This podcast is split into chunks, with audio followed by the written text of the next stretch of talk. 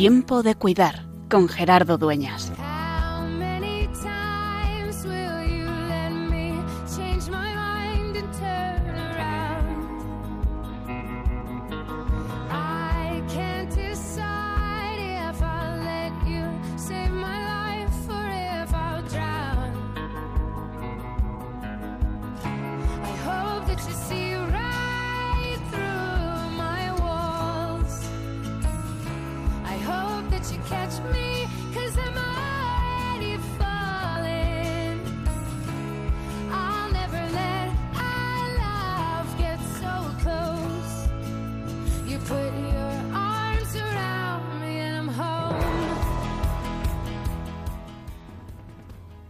No cabe duda que la enfermedad siempre nos interpela. Y de hecho es un momento único para preguntarse el porqué de las cosas. Todos queremos vivir sanos, todos queremos vivir mucho. Una de las, como hemos dicho muchas veces a lo largo de esta temporada, una de las cosas positivas que nos ha traído la pandemia ha sido ese poner nuestra vulnerabilidad frente a frente. Porque siempre que el sufrimiento, el dolor, se hacen presentes, nos lleva a cuestionarnos el por qué. ¿Esto por qué? Y también en la mirada creyente a la realidad, con la certeza de que Dios habla en nuestra historia, estamos impedidos a dar un por qué. Recuerdo hace mucho tiempo que me decían, ¿y Dios dónde está en medio de este cáncer? ¿Por qué Dios me manda esto? Y es una trampa, porque la respuesta no tiene, la pregunta no tiene una respuesta que vaya a tranquilizar totalmente. Es verdad, la teología nos ayuda a entender nuestra vida, pero estamos a un nivel vivencial. Estamos al nivel de descubrirnos vulnerables, frágiles, pero a reconocer que es precisamente en nuestra vulnerabilidad y en nuestra fragilidad donde Dios nos ama, donde Él se hace presente de un modo muy especial. Y eso, pase lo que pase, sea lo que sea. Y por eso queremos recordarnos, y a mí me gusta repasar una y otra vez esas palabras del mensaje de los padres conciliares del Concilio Vaticano II a todas las personas que sufren, en la que les decía, vosotros, los que sufrís, no os dejéis llevar por la desesperanza, porque sabed que no estáis solos. Y esa es la tarea, cada martes en tiempo de cuidar, recordarte, a ti que estás sufriendo la enfermedad, a ti que la acompañas de una u otra forma, a ti que la experimentas, que no estás solo. No estás solo porque tienes seres queridos que te cuidan. No estás solo porque hay personas profesionales que están a tu lado. No estás solo porque Dios está contigo. Y por eso, como dice ese himno, es que el cristiano, incluso cuando dice yo, dice nosotros. Porque nunca nos vivimos en esa soledad profunda, sino que nos descubrimos acompañados por un Dios que ha compartido nuestra existencia y no solo eso, sino que la ha transformado. Porque, como decía una profesora hace muchos años, es que nosotros no sabemos otra cosa que celebrar la muerte y la resurrección de Jesús. Y por eso nuestras cruces tienen sentido, porque la unimos a la suya. Y por eso tiene sentido cuidar, en la que se da esa doble paradoja, en la que Dios está sufriendo en el enfermo y en la que Dios está cuidando en el cuidador. Y por eso quizá tenemos el mejor regalo de todos, que es el regalo de descubrirnos amados y de experimentando el amor incondicional de Dios en nuestra vida, poderlo llevar a todos y de forma especial a quien sufre, de forma especial a quien está padeciendo la enfermedad. Porque nos queremos recordar, como hacemos cada martes, que hoy, mañana, ayer, que siempre es y sigue siendo tiempo de cuidar.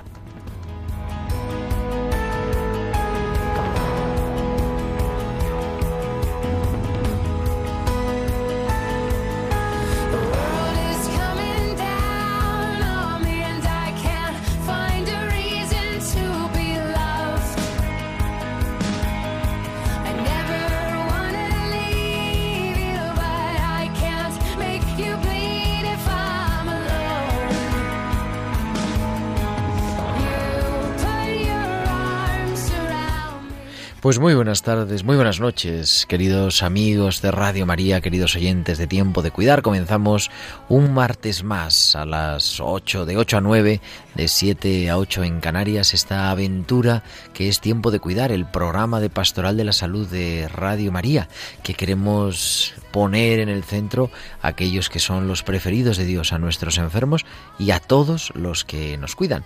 En este programa de hoy, en el que, bueno, desde los estudios centrales de Radio María en Madrid queremos acompañarte en estos 70 minutos de radio y queremos eh, pues hablar de muchas cosas como ya decíamos en nuestro editorial porque siempre es algo que nos sucede ¿de qué vamos a hablar en este programa de hoy? pues en este programa de hoy vamos a hablar de cómo acompañar el camino de la esperanza cuando no se puede tener esperanza. La hablábamos hace, hace algunos meses. Hablamos de ese drama que viven algunas parejas que quieren tener hijos y sin embargo no pueden hacerlo.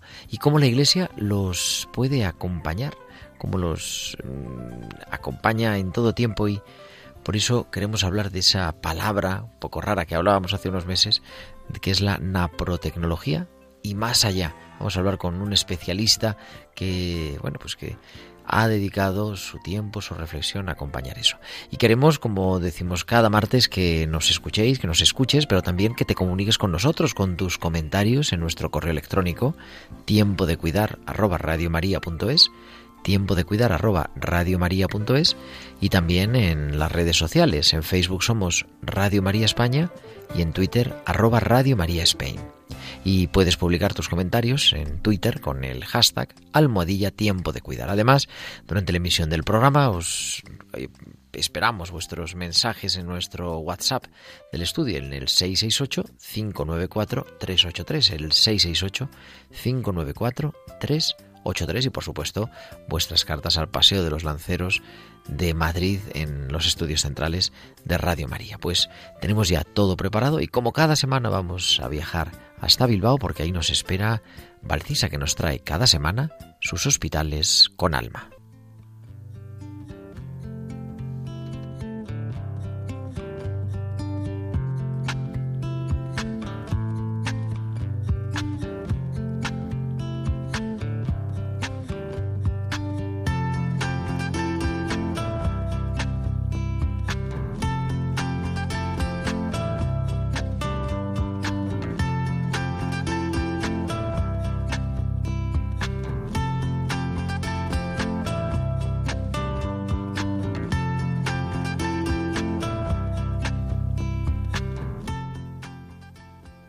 Tenemos ya a Valcisa.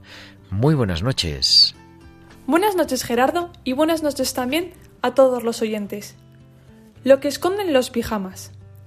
Me dice una paciente, no entiendo a la gente que se queda satisfecha con el conformismo. No comprendo la falta de ganas de luchar por algo más. No hay que irse muy lejos para ver qué fácil es quedarse en el conformismo. No es que sea bueno o malo, es, en otras palabras, una falta de deseo de superación.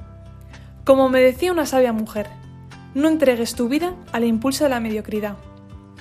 Es sencillamente muy cómodo no plantearse nada más allá de lo que nuestros ojos ven y nuestras manos sienten. Pero, ¿es ahí todo? Visitas a pacientes en el hospital y en nada te das cuenta que aunque todos lleven el mismo pijama azul, cada uno tiene algo que le hace ser una persona única e irrepetible. Te encuentras con pacientes luchadores que te dirán lo bonito que es vivir y sentir en cada momento, mientras que otros, por el contrario, tienen ya la esperanza mermada. Nadie puede asegurar que mañana todo irá bien, pero si una paciente me dice, desde su estado de debilidad, que la vida sin esperanza, sin la búsqueda de algo más, carece de sentido, ¿por qué no difundir esperanza a aquellos que la tienen olvidada? Es cierto que en ocasiones no acabas consiguiendo lo que pretendías, pues no todos los pacientes quieren o necesitan lo mismo. Pero como decía San Agustín, pon amor en las cosas y tendrán sentido. Y ese amor es el que puede hacer posible lo imposible. Puede dar esperanza, consolación, ternura, paz, ilusión. Hasta la semana que viene.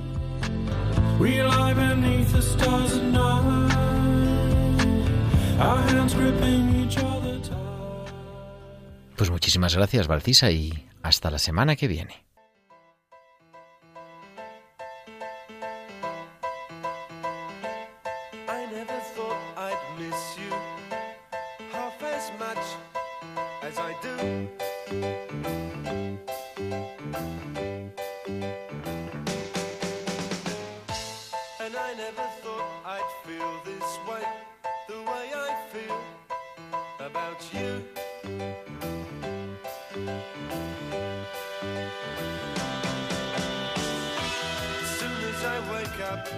every night, every day. I know that it's you I need to take the blues away. It must be love, love, love. It must be love, love, love. Nothing more.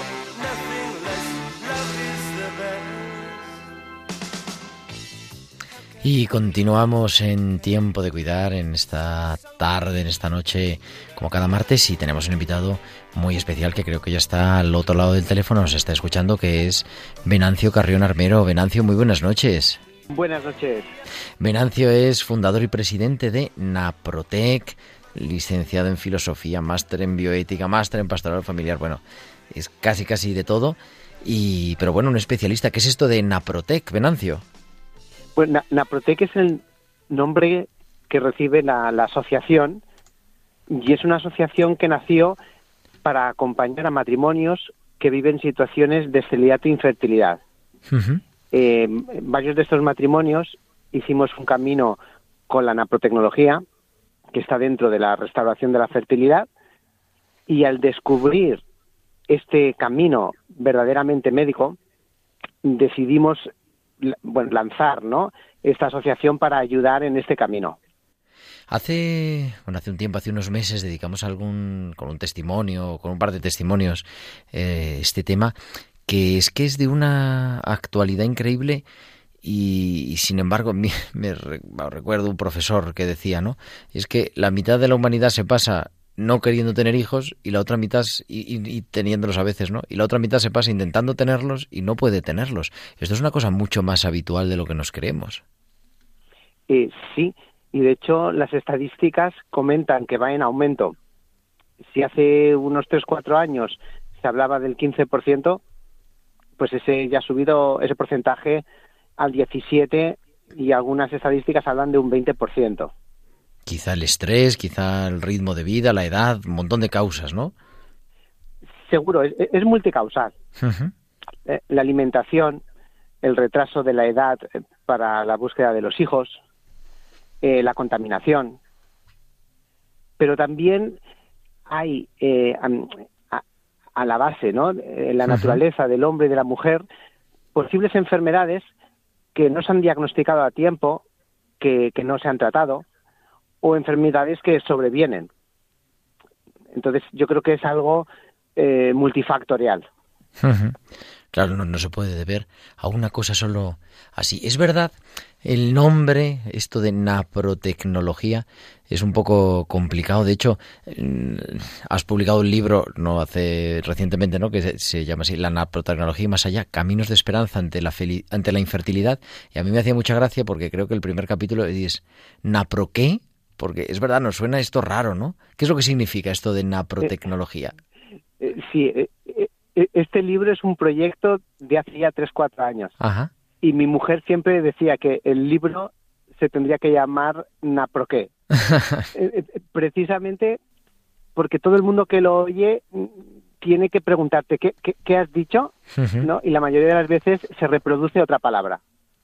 nanotecnología, ¿no? Quizá les, les, suena o lo han oído ya alguna vez, pero casi nunca la gente repite naprotecnología. Pues bien, naprotecnología no, no es más que, que, un protocolo o incluso me atrevo a decir una marca, pero se inserta dentro de algo que es la restauración de la salud reproductiva. O sea, al final es hacer la medicina de verdad ante una situación de esterilidad e infertilidad ponerse a investigar, tratar de encontrar la causa, llegar al diagnóstico. Y eso es lo que hace cualquier médico en cualquier especialidad. Lo que sucede es que eh, en este campo los ginecólogos muchas veces no han llegado a investigar. Es decir, eh, se centran en el conseguir el hijo y no en la pregunta de por qué los hijos no vienen. Entonces viene un matrimonio, y dicen, bueno, para que tener un hijo, mm, ves a técnicas de reproducción.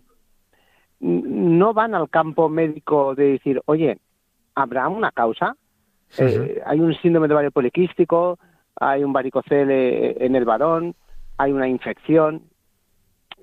A ver, no digo que no se investigue nunca, pero que no dedican mucho tiempo a investigar. Sino que directamente se, pasa como a la acción.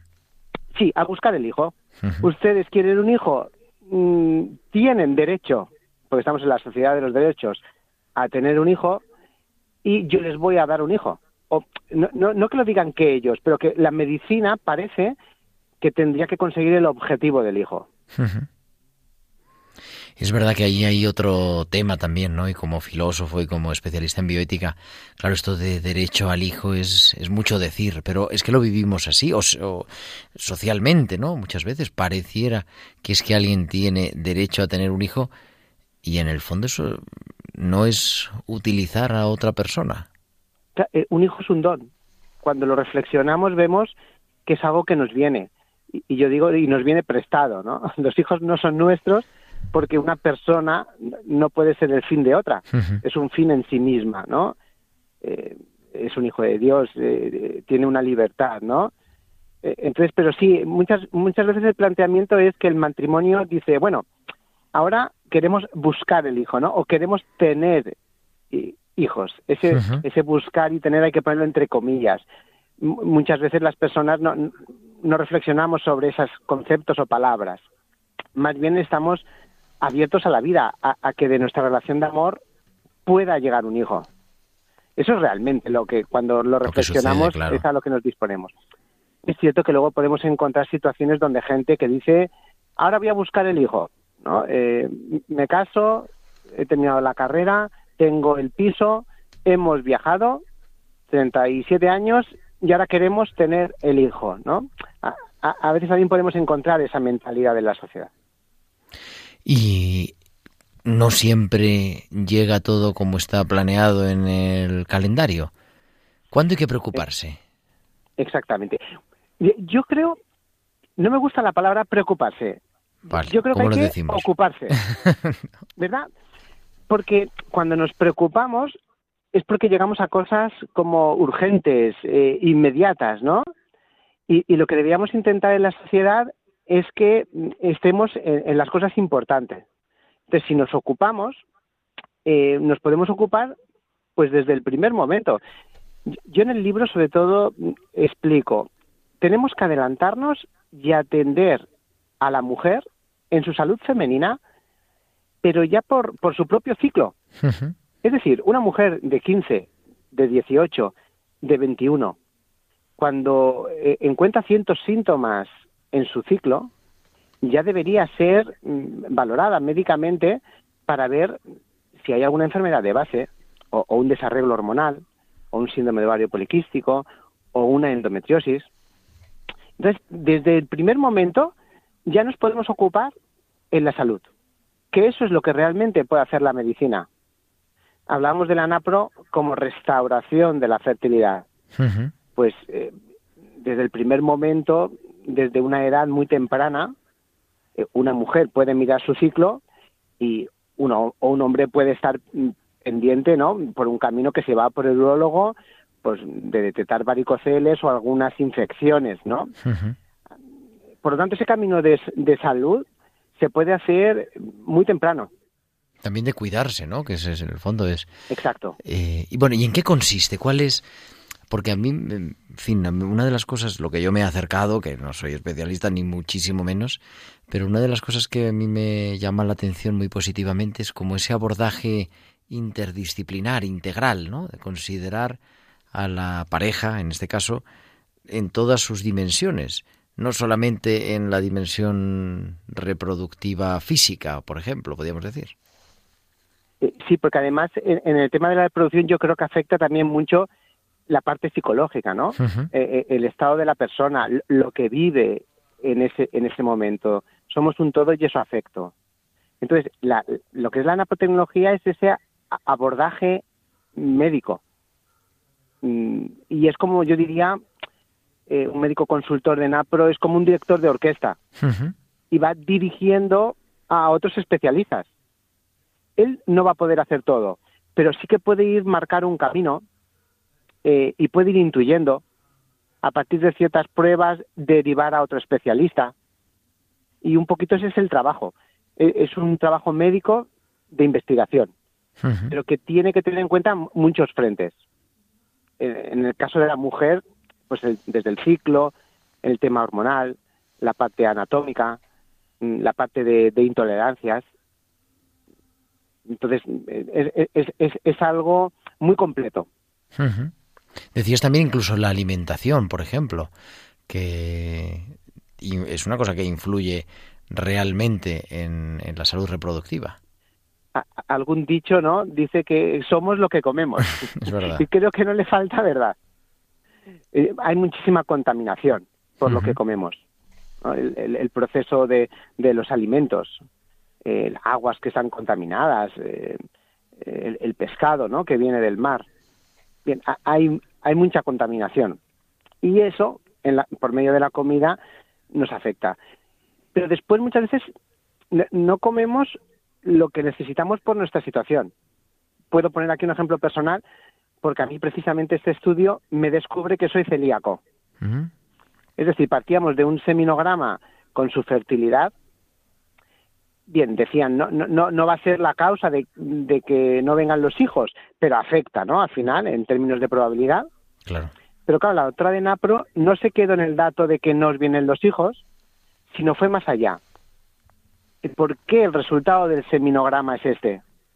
¿Cuál es la causa? Y llegó a ver que soy celíaco. Eh, por lo tanto, mi alimentación no era correcta. Soy intolerante y por lo tanto debo dejar todo gluten.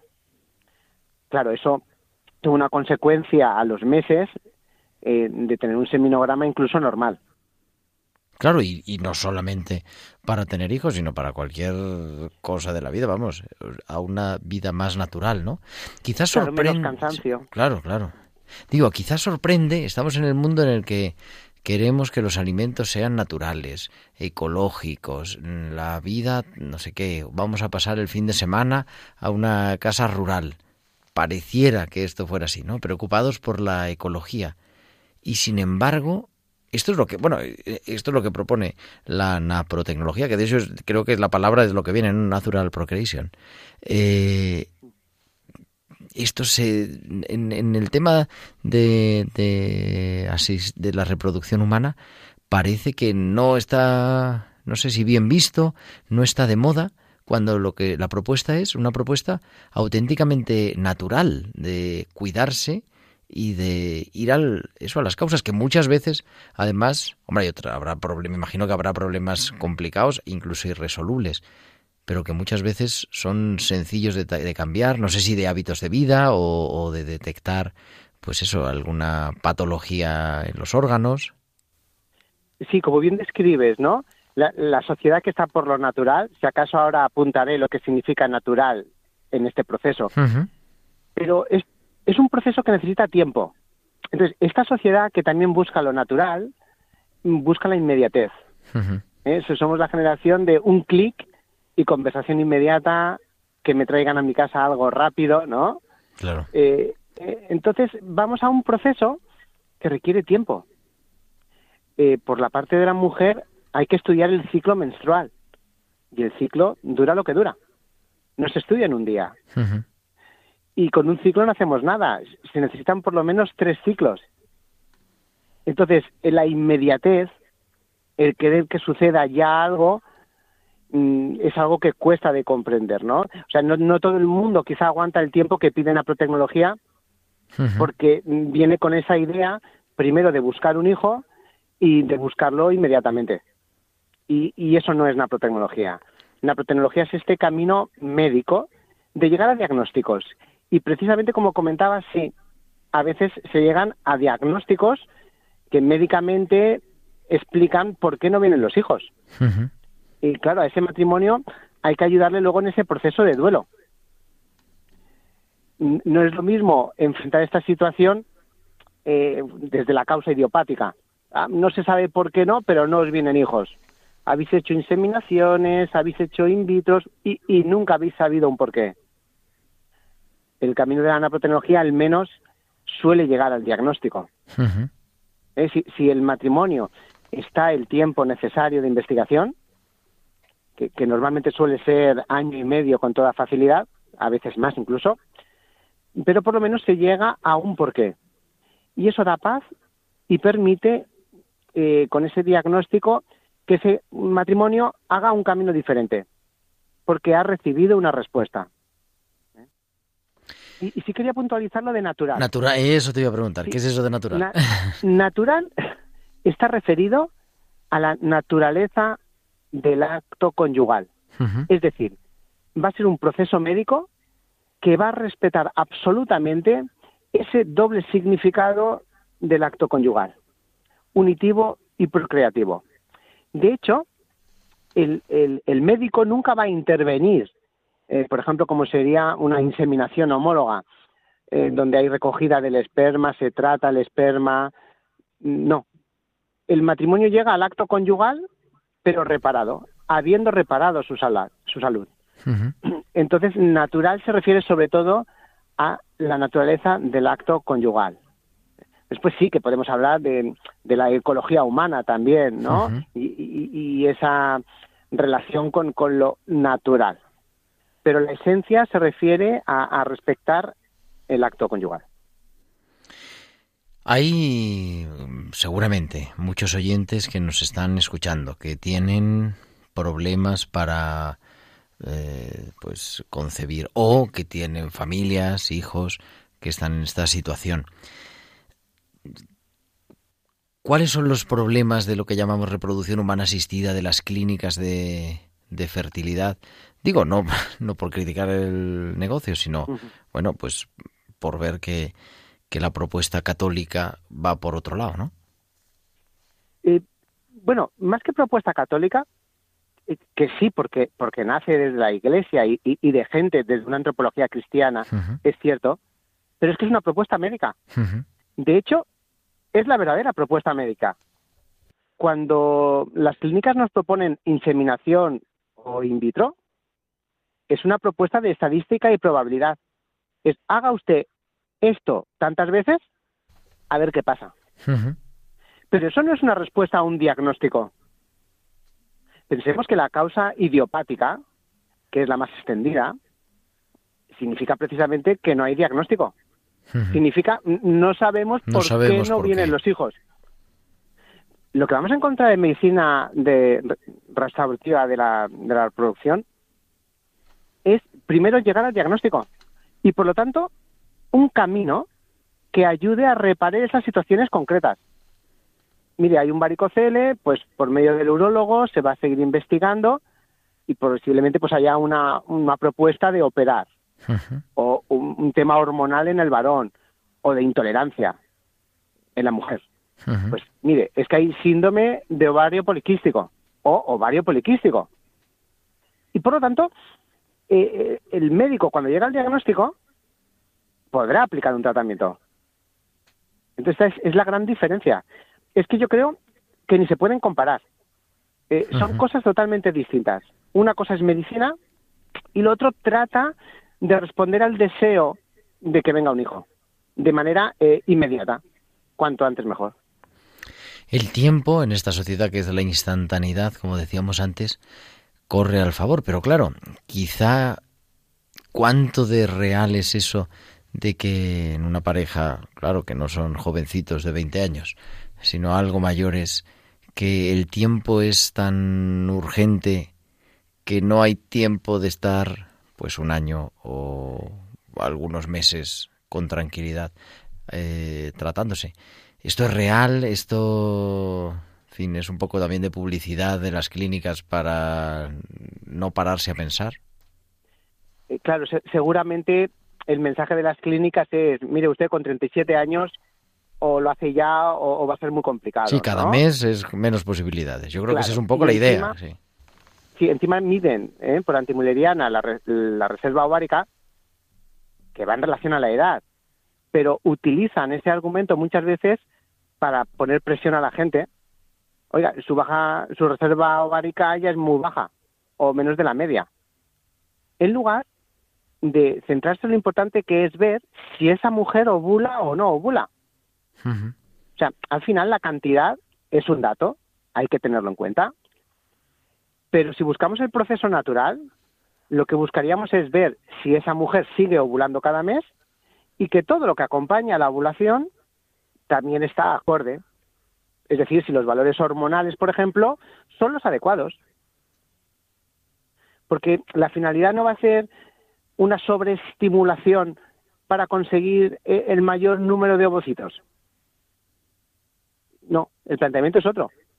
Haber llegado primero al diagnóstico. Pero sí, en esta sociedad posiblemente eh, el tiempo, la edad con la que llega la gente, eh, pues es lo que les lleva a ir a estas técnicas. Por eso decíamos que nos podemos ocupar desde antes, Desde el desde el primer momento. De hecho, nosotros en la asociación llevamos ya seis años. Eh, comenzamos a atender la media de la mujer unos 39,7 años. Ujú. Ahora ya atendemos a mujer más bien de 36, 35 años, la media. Y, y ojalá que no tuviésemos que atender a estas mujeres casadas, en el sentido que 10 años antes, con 20 y con 25, ya por problemas de salud femenina, hubiesen llamado a la asociación y hubiesen hecho este camino.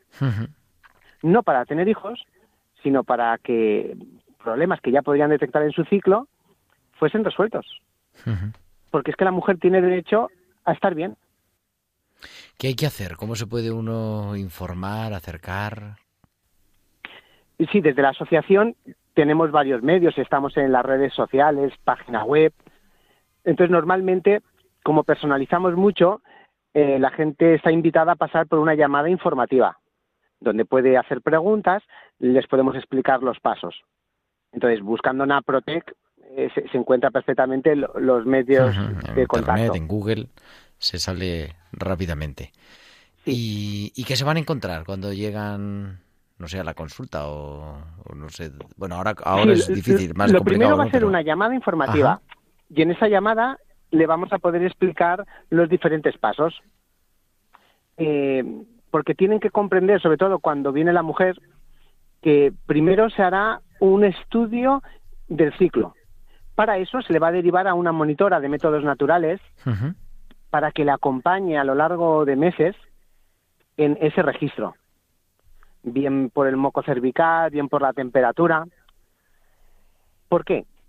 Las doctoras no pueden abordar el estudio si no tienen las gráficas de esa mujer. Es decir, es un estudio personalizado y a partir de- del ciclo concreto. Más o menos cuando la gente acude a la consulta, lo ideal es que puedan llevar unos tres ciclos registrados.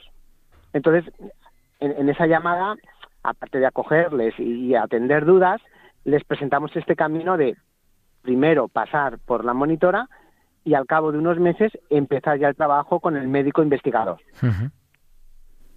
O sea que yo creo que no se pierde nada en realidad, ¿no? Y, y, todo es también, pues para mejorar la salud, la salud de uno, la salud de la pareja y, y la salud de los futuros hijos, si Dios quiere. Exacto. Caminos de esperanza ante la infertilidad. O sea que hay esperanza. Bueno, eh, sí, eh, es nuestra experiencia personal, eh, la mía y de mi mujer. Mm, Hemos atendido a miles de matrimonios, de hecho, unos 3.500 matrimonios, y después hemos acompañado a cientos de ellos en este camino. Eh, eh, el año pasado mm, ya se habían contabilizado unos 200 embarazos y de situaciones, mm, muchos de ellos de causa idiopática, después de dos, cuatro, siete o incluso diez años de matrimonio. Entonces, má- más que más que querer vender el embarazo, que en eso somos muy cuidadosos, eh, es un camino de esperanza porque vas a recibir un porqué y normalmente se mejora la salud.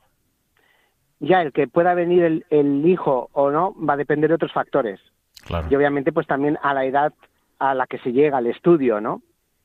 lógicamente. Venancio Carrión Armero, eh, presidente de Naprotec y autor de la naprotecnología y más allá, Caminos de Esperanza ante la infertilidad. Muchísimas gracias por acompañarnos en esta noche en Tiempo de Cuidar y nada, estamos aquí en contacto en Radio María, como siempre, para seguir cuidando y seguir poniendo siempre esperanza ante toda situación. Gracias a ustedes. Buenas noches. Y continuamos en tiempo de cuidar y vamos a viajar con estas pinceladas bíblicas que cada semana nos trae nuestra biblista de cabecera, la doctora Inmaculada Rodríguez Torné.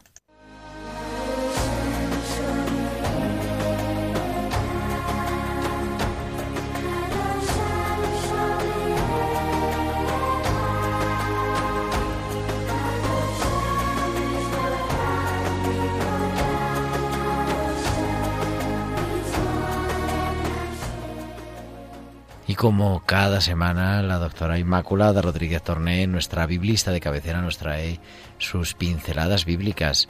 Muy buenas noches, Inma. Buenas noches, querido Gerardo y queridos oyentes de Tiempo de Cuidar. En las pinceladas bíblicas de hoy quiero hablaros de una palabra bien bonita. La palabra kairos, una palabra griega. Y para eso tengo que contaros algo de Cronos, que es como su antagonista. Cronos es la palabra griega que designa el tiempo. Era un dios mitológico. ¿Te acuerdas del famoso cuadro de Goya que se llamaba Saturno devorando a sus hijos? Bueno, pues ese es Cronos, solo que con su nombre romano. Devoraba a sus hijos para poder reinar. Y es como una metáfora de lo que nos ocurre con el tiempo, que es como un tirano que nos engulle. De Cronos, precisamente tenemos derivados como cronometrar, cronómetro, en fin, el tiempo cuando lo queremos retener y apresar. Pero la otra palabra de la que quería hablaros, el bueno de esta película es kairos, que significa tiempo oportuno, ocasión. Encierra mucha sabiduría esta palabra que se utiliza mucho en la Biblia. Quiere decirnos que cualquier tiempo, cualquier circunstancia, cualquier momento que vivamos, por más desfavorable e incluso catastrófico que nos parezca, puede ser un tiempo oportuno. ¿Y oportuno para qué? Pues para hacer de la necesidad virtud que decía Santa Teresa, para ejercitar virtudes tan importantes como son la paciencia, la fortaleza, el aguante, la confianza en Dios, un montón de cosas buenas. Mirad que el pueblo de Israel, en pleno exilio a Babilonia, cuando Nabucodonosor le había destruido el templo, descubrió que en realidad podían rezar a Dios en el destierro, incluso en tierra enemiga. Allí estaba su Dios con ellos, porque en realidad el verdadero templo de Dios es la creación. Eso fue lo que descubrieron. Impresionante. Es más, en medio de una desgracia tan grande que a cualquiera nos habría hundido en la depresión, se pusieron a poner por escrito sus tradiciones y escribieron la mayor parte de la Biblia. Ya decía San Pablo que para los que aman a Dios todo les sirve para el bien.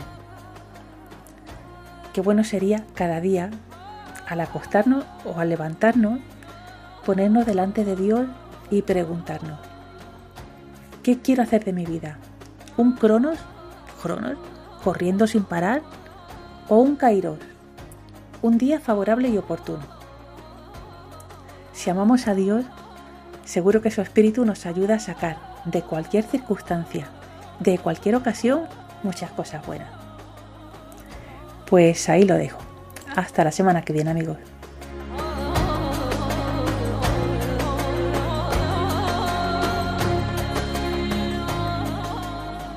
Hasta la semana que viene, Inma y sus pinceladas bíblicas en Tiempo de Cuidar.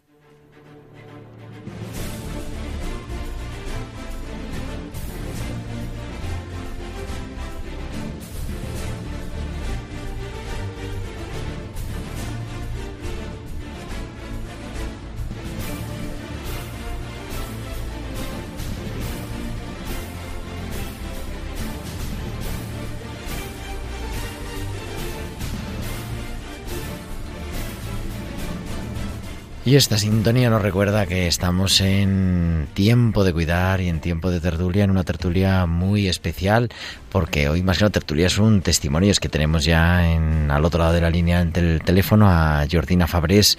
Jordina, muy buenas noches. Muy buenas noches. Y muchísimas gracias por atender la llamada de tiempo de cuidar en Radio María. Muchas gracias a vosotros. Digo, es un testimonio. Yo le preguntaba a Jordina, bueno, pero entonces decimos cómo es la cosa, porque Jordina es trabajadora social, máster en pastoral familiar, monitor afectivo sexual, profesor de educación infantil, un montón de currículum, pero además también es la mujer de Venancio, que acabamos de hablar con él. Y es así, ¿no? Sí, sí. Digo, pues dice, si todo el mundo lo sabe, digo, bueno, si todo el mundo lo sabe, entonces ¿para qué lo vamos a, a no decir? Lo podemos decir. Pero bueno, si Venancio es más el teórico, yo quería tener también como la voz de, del testimonio, de la experiencia, la experiencia personal, creo, y la experiencia de haber acompañado a muchas parejas, ¿no? Sí, sí, la verdad, de Dios, todo de Dios, encontrar la naprotecnología. eh, bueno, os contamos nuestro testimonio, pues nosotros nos casamos y no podíamos tener hijos, no venían y pasamos así siete años eh, a médicos, diferentes médicos, todos nos decían que no había nada, que tiempo al tiempo y, y que no veían que hubiera nada. También nos dejaban, bueno, nos decían, pues haced in vitro o haced algún método de Algún planificación. Bueno, tratamiento. como. Sí, y es verdad que nosotros hicimos inseminación homóloga y no funcionó. Y luego, gracias a Dios, conocimos la naprotecnología gracias a una monitora que se llama, profesora, perdón, que se llama Ana Ote Ujú. Y que estaba en nuestro máster de pastoral familiar. Ah, estaba estudiando otra cosa, o sea, esto ya la vida sigue, ¿no? Y apareció por, Sí, por providencia. Porque además nosotros investigamos, pero era 2011 Ujú. y no nos respondieron que hubiera nadie en España. Entonces eh, nosotros nos fuimos a la adopción, eh, tenemos idoneidad de hermanos y estábamos a punto de adoptar, pero cosas de Dios se nos cerró el camino porque en la adopción nos cerraron el país, Perú, y luego nos cerraron el país, Colombia, y entonces fue una cosa de Dios que pensé otra vez en la protecnología, ya estábamos hablando del 2015, Ujú. 14-15, y eh, ahí fue cuando me dijeron que sí había una doctora en, en España, directamente hablé con Estados Unidos, me mandaron primero a una calle en Gibraltar, pero la de Gibraltar me mandó a la doctora María Victoria Mena, que tiene su consulta en Zaragoza. Y ahí empezó el fascinante, no sé cómo decirlo, pues La aventura, de la, ¿no? Naprotec, de la Sí. Naproqué, ¿cómo era eso? La naproqué, exacto, porque todo el mundo, hasta nosotros, no, no sabíamos ni qué era. Era como métodos naturales y decíamos, uy, esto ya lo hemos hecho, ¿no? No nos viene de nuevo. Pero sí que la metodología fue diferente.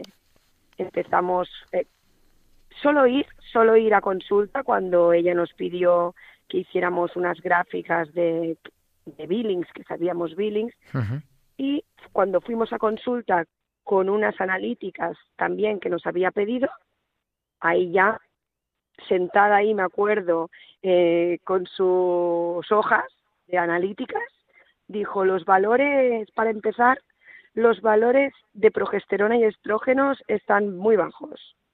Nos quedamos mirando, él y yo, como diciendo, parece que haya algo que hacer. Y así nos quedamos, pero doctora, nos dice esto porque hay algo que hacer. Dice, hombre, claro, si no nos lo diría. Entonces todo fue empezar esta aventura. Pues me reguló los valores de progesterona y estrógenos, porque mi, no me gusta decir problema, o sea, no es un problema. Entonces, eh, lo que me pasaba era que los tenía bajos los valores, así que me dio progesterona y estrógenos cuando, cuando era necesario eh, en mi ciclo. Y tomándomelos así, diez meses después, pues nos quedamos embarazados, ¿no? Entonces, bueno, también contar que, no sé si ha contado Venancio, pero nosotros solo sabiendo que había algo que hacer, antes de saber que estábamos embarazados, ya dijimos, nos gustaría ayudarla a difundirlo, porque esto conocemos a mucha gente que está pasando por lo mismo y sufren mucho. Eso es lo que te iba a preguntar, ¿no? Digo, más allá del... ¿Cuántos hijos tenéis ya para acabar la historia? Dos, Dos gracias a Dios, dos. El segundo también es gracias a la naprotecnología.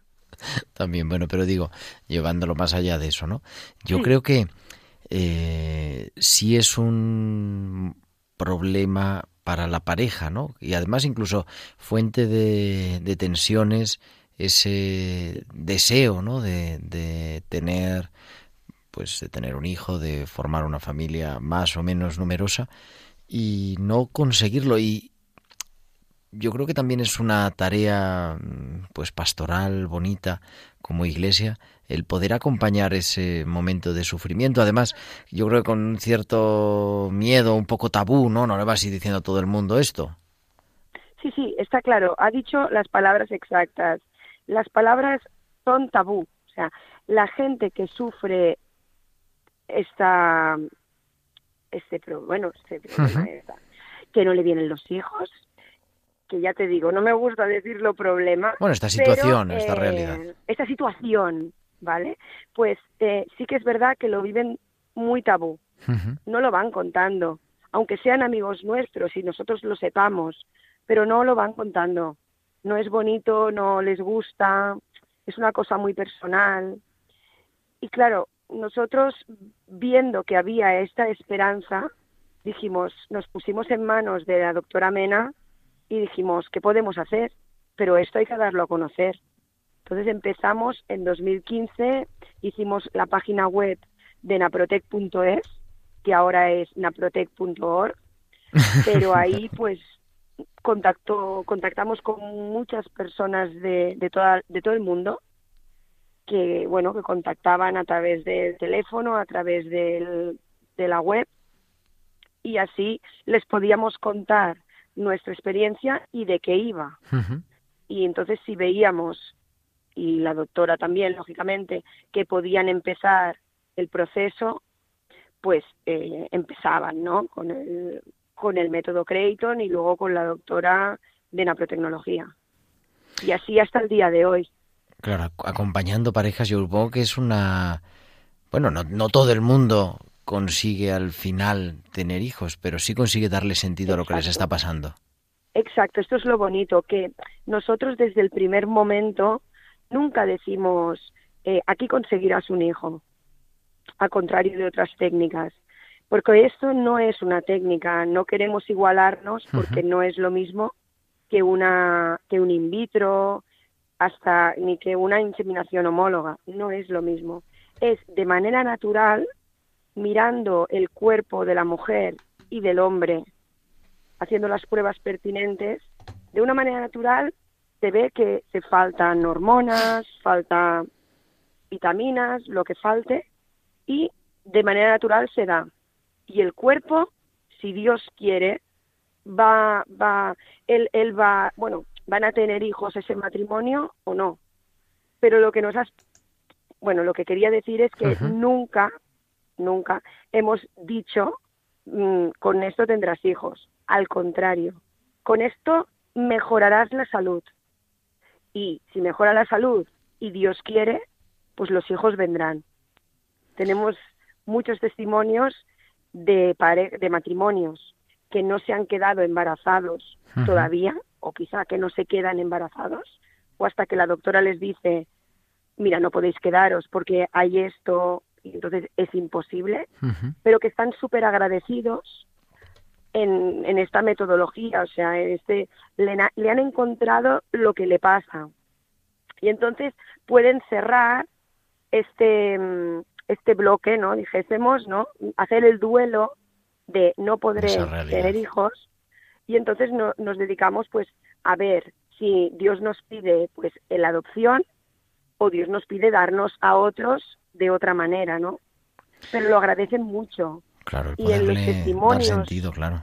Claro, y en los testimonios que hay, por ejemplo, algunos recogidos en el libro de, de Venancio, ¿vale? Eh, dicen que eso, esa experiencia, no nos hemos quedado embarazados, como mínimo aún, pero mm, lo más importante es que nos han encontrado lo que nos pasa y somos felices, ¿no? Hasta en algún encuentro de estos nacionales que hacemos, nos dijeron que habían mejorado como matrimonio, empezando la naprotecnología. Qué bien. O sea que es una, un camino, eso de, de, esperanza, como decíamos. Es un camino. Querida Jordina, nos quedamos sin tiempo, pero bueno, yo quiero agradecerte de manera especial eso, hablar también de corazón a corazón. Y ya sabéis que aquí en Radio María, en Tiempo de Cuidar, tenéis también vuestra casa, mucho ánimo y que Dios os bendiga. Muchísimas gracias. Y continuamos en Tiempo de Cuidar porque hoy nos regala nuestra querida Lorena, eh, Lorena Peñalba, esta canción preciosa, Si lo dejas nacer, crecerá.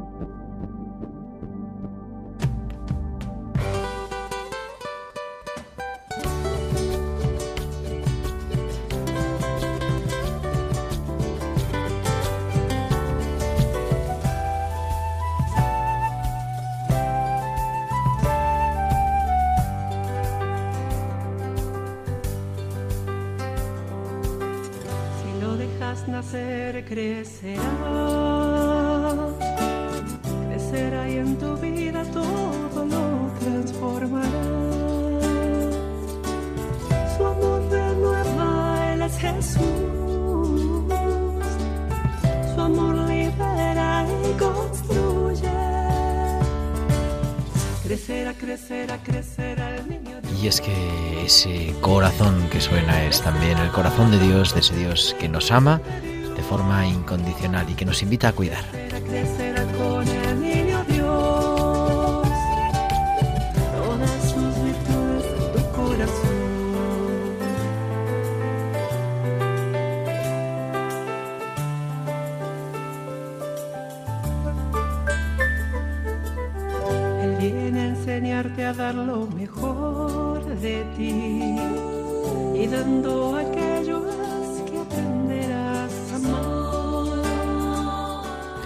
Y vemos que sea cual sea el origen del sufrimiento, siempre queremos ser, seguir siendo testigos de esperanza, testigos de esperanza, porque la vida no para. Crecerá, crecerá, crecerá niño.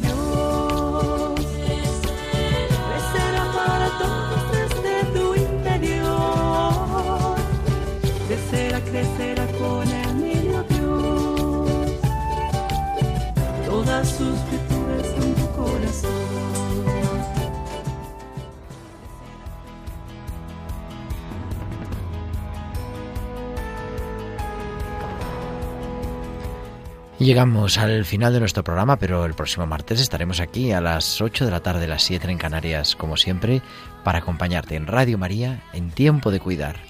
Cuídate mucho, un abrazo de de tu amigo, el diácono Gerardo Dueñas.